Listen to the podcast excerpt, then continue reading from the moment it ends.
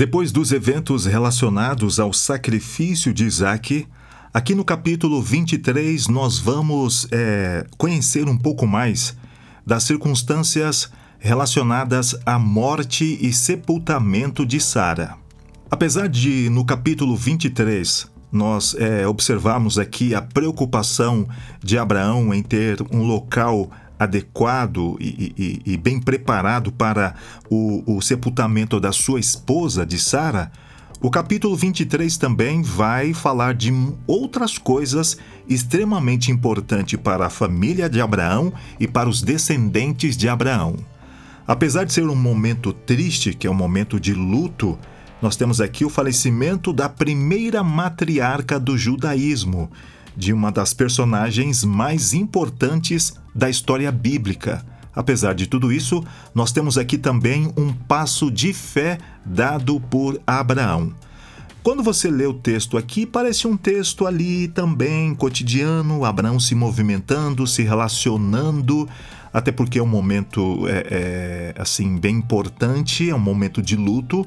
Ele quer fazer algo bem especial para sua amada esposa. Vamos aqui então a Gênesis capítulo 23, verso 1, que diz: Sara viveu 127 anos. Morreu em Kiriat Arba, que é Hebron, na terra de Canaã. Abraão veio lamentar Sara e chorar por ela. Depois, Abraão levantou-se da presença da falecida e falou aos filhos de Et. Gênesis capítulo 23, eu li aqui verso 1, 2 e 3. Lembrando que você está no podcast O Reino. Eu sou o pastor Enéas Oliveira e tenho um grande prazer de trocar essa ideia com você. Sara viveu 127 anos, viveu muitos dias, não como uh, as pessoas antes do dilúvio, mas viveu é, muitos dias. E que vida, né? Cheia de lances emocionantes foi a vida de Sara. Ela falava e Abraão ouvia. Na ideia lá de ter um filho com Agar, foi ideia de Sara. É, quando também foi é, necessário dispensar Agar e o menino, o menino Ismael, foi ideia de Sara. E quanto essa dispensa de Agar e Ismael, o próprio Deus confirmou a palavra da profetisa Sara. Ela era firme ali na, nas decisões dela. Então você observa que Sara, ela não é apenas uma coadjuvante na história ela é tão protagonista como o próprio Abraão. É claro, Deus está é, é tá chamando Abraão e a gente vai ouvir o nome de Abraão é, é, é, é, até mais alguns capítulos aqui, quando a gente chegar no falecimento de Abraão e depois esse nome Abraão, Isaac, Jacó, Abraão, Abraão, vai se repetir em toda a Bíblia. Mas Sara também tem o seu protagonismo Lembra daquela refeição que Abraão prepara para os, os três viajantes? Você acha que Abraão preparou? É bem possível que ele estava lá preparando a carne, o pão, a coalhada, o mel. Mas quando você observa bem a cena, Sara está pertinho ali. Abraão está trocando ideia, conversando com os três mensageiros e Sara está em pé ali, só observando. Então ela foi a pessoa que preparou aquele banquete também. Ela estava ali interessada na conversa e ela percebeu que a conversa tinha a ver com ela. Então Sara viveu 127 anos. Nesse momento, Sara, né, falecendo com 127 anos, Isaac com 37 anos e Abraão com 137 anos. O próprio Abraão vai falecer com 175 anos. Depois desses eventos, nós vamos é, observar ainda mais 38 anos na vida de Abraão. Então chegou o momento de Abraão preparar é, o sepultamento, os serviços fúnebres é, da sua esposa, de Sara. E aí a Bíblia diz que ele vai conversar com os filhos de Et, com os Hititas. E toda a conversa aqui se dá num campo assim formal é uma, é uma negociação formal. Abraão vai até o portão da cidade, um lugar público, como se fosse um cartório ou algo parecido, e ali ele vai é, fazer uma, uma, uma, uma oferta. Ele quer um lugar para sepultar a sua esposa e ele quer comprar esse lugar. Vamos lá. Aí no verso 4 diz assim: Abraão chega aos filhos de Et, os hititas, e diz assim: Sou estrangeiro e morador entre vocês Deixe-me adquirir uma sepultura na terra de vocês para que eu possa sepultar a minha falecida mulher. Ele está pensando em si e nos seus descendentes. Deus disse que essa terra, a terra de Canaã, seria dos descendentes de Abraão. Alguém pode dizer, mas é, ele vai comprar um, um pedaço de terra?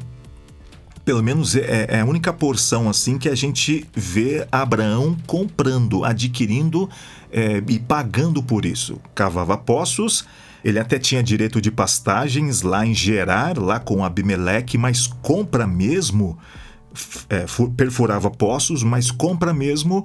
A gente vai ver aqui essa preocupação de Abraão em ter é, um lugar para sepultar a sua esposa e um cemitério. Ele quer fixar residência. Como eu disse no começo, é um ato de fé.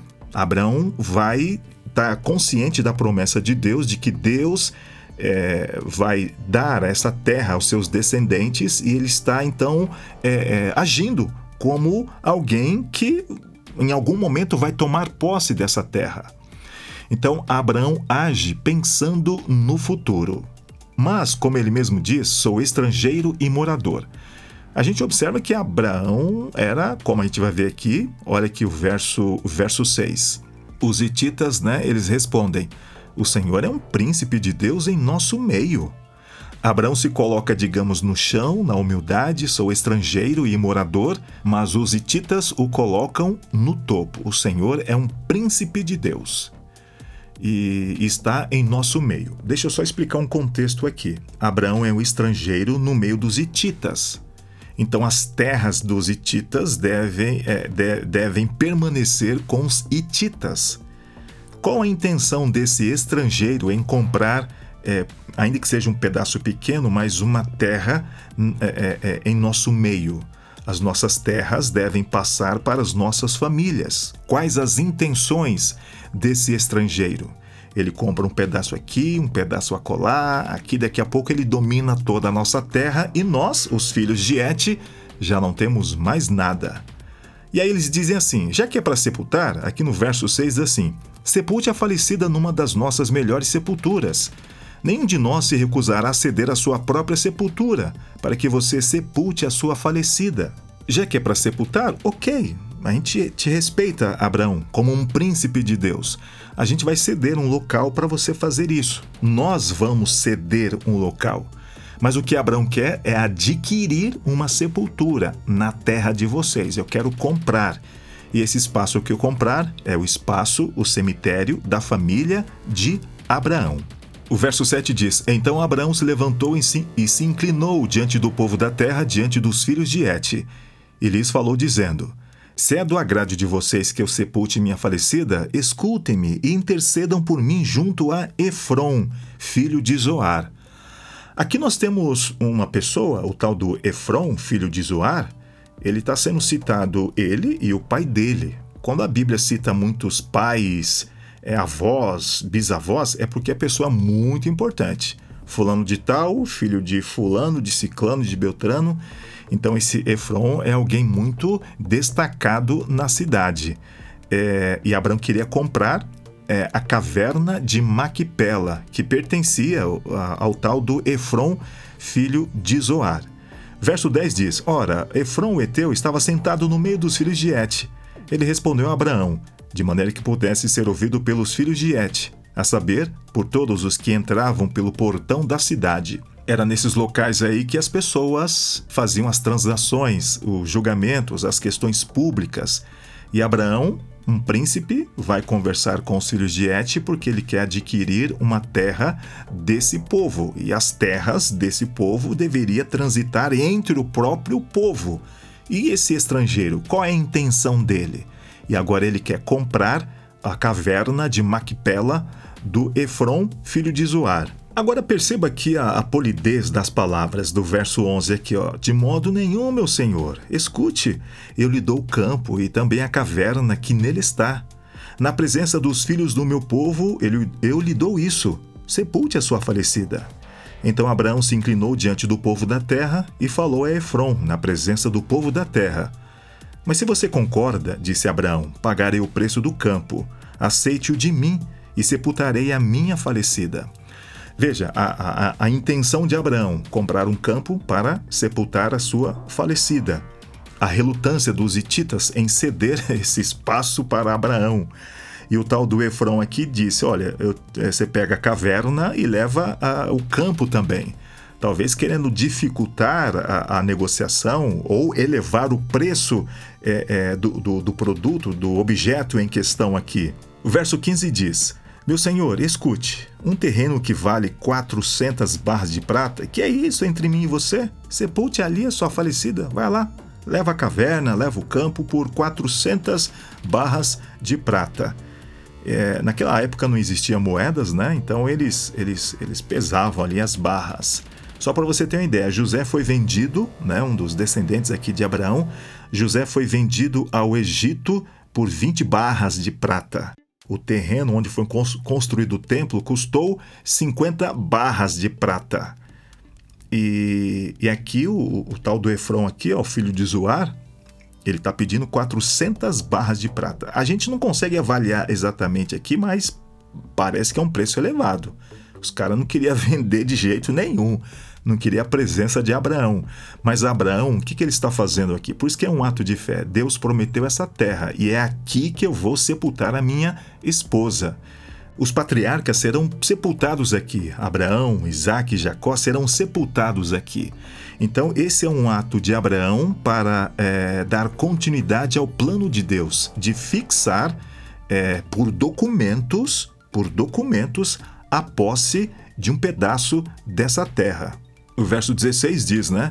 Abraão ouviu Efron dizer isso e pesou-lhe a prata de que este lhe tinha falado na presença dos filhos de Et, a saber, quatro quilos e meio de prata, segundo o peso usado entre os mercadores. Bem, no tempo antigo, a gente já passou tanto tempo, não dá para avaliar esse preço, mas parece, dada a relutância dos hititas, que os caras cresceram os olhos lá e elevaram o preço talvez para impedir a presença de Abraão, e Abraão quer pagar o preço, vai pagar o preço que eles pediram. Agora, o que, que isso vai nos, no, no, nos dizer a respeito do, dessa compra é, é, do terreno? Veja, a gente começou falando do, do, do, do sepultamento de Sara e a gente está falando aqui de algo muito maior.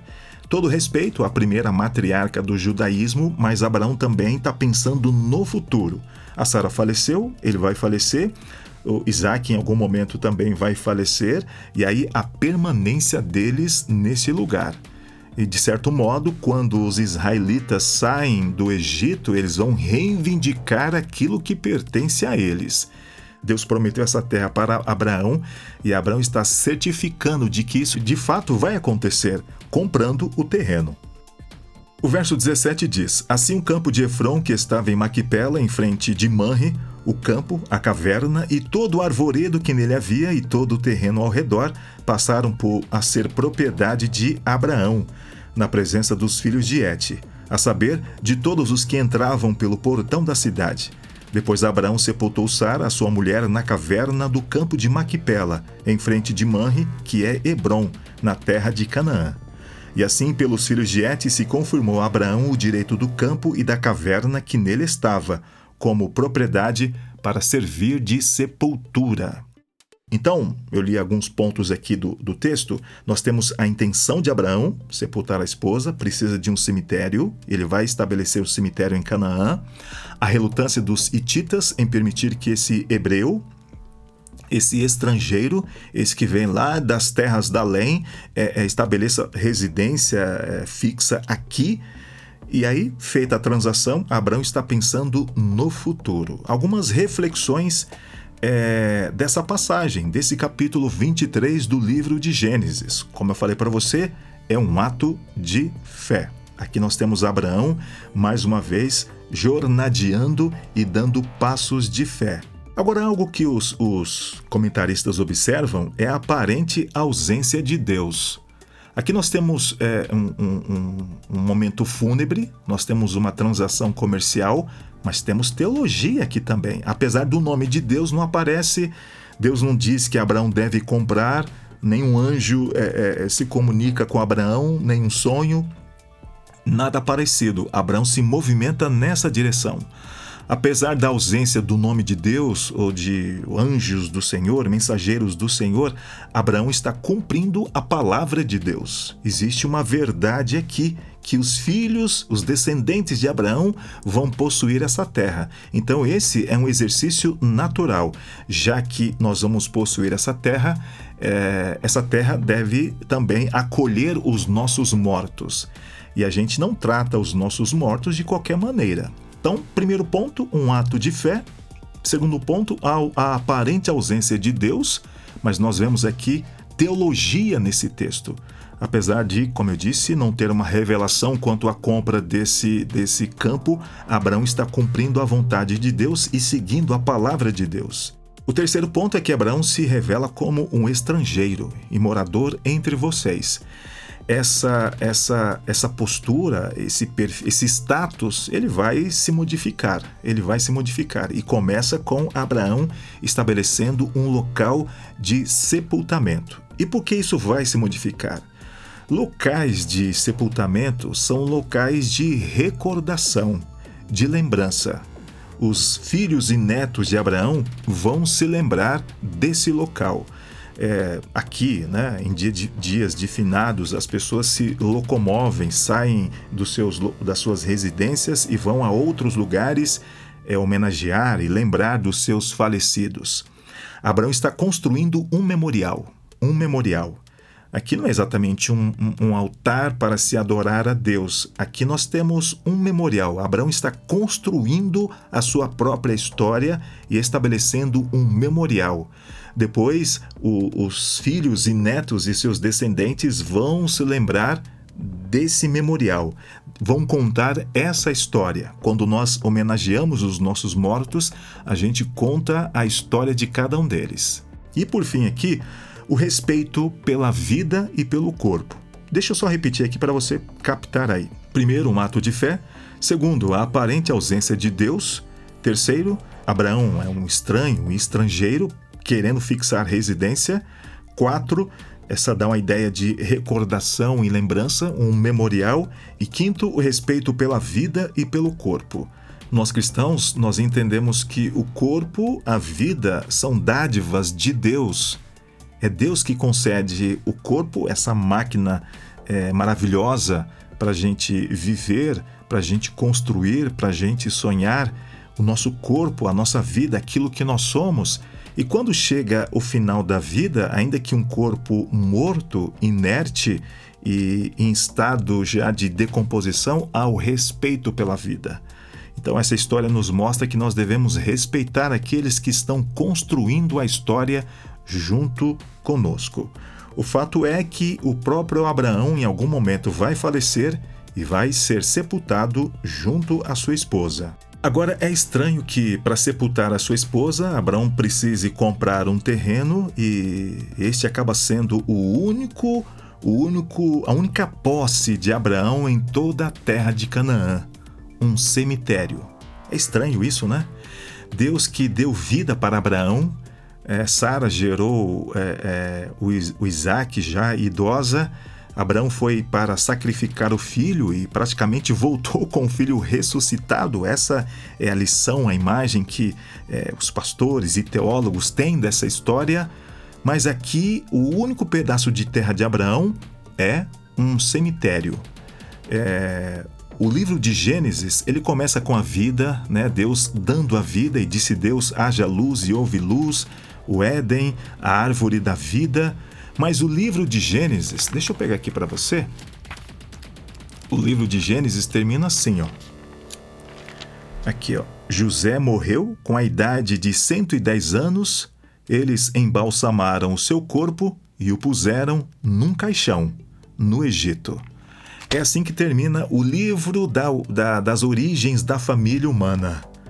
Gênesis também, né, falando de muitas famílias, a família de Abraão, a família de Ló, a família de Noé, a família de Adão, a família de Enoque, é, e termina assim. É assim, infelizmente, a história humana. Tudo que construímos aqui acaba redundando em morte. Esse é o destino final das coisas neste mundo. E para aqueles que não têm esperança, é somente isso o vazio, a morte. Mas para aqueles que esperam em Cristo Jesus, há muito mais para se esperar. Paulo fala daquilo que é mortal se tornando imortalidade, mas isso unicamente por causa de Cristo Jesus. Ele é o único que venceu a morte pelo seu próprio poder. Outros foram ressuscitados, mas Cristo ressuscitou pelo seu próprio poder. A história de Abraão vai chegando ao final e assim, a única posse de Abraão na terra prometida, na terra de Canaã, foi um cemitério. Mas em Cristo Jesus, nós teremos muito mais do que posses terrenas ou cemitérios. Nós teremos uma vida eterna. Que o seu coração, que a sua mente esteja em Cristo e naquilo que ele tem prometido para nós, não nessa terra, não nessa Canaã, mas na Canaã celestial.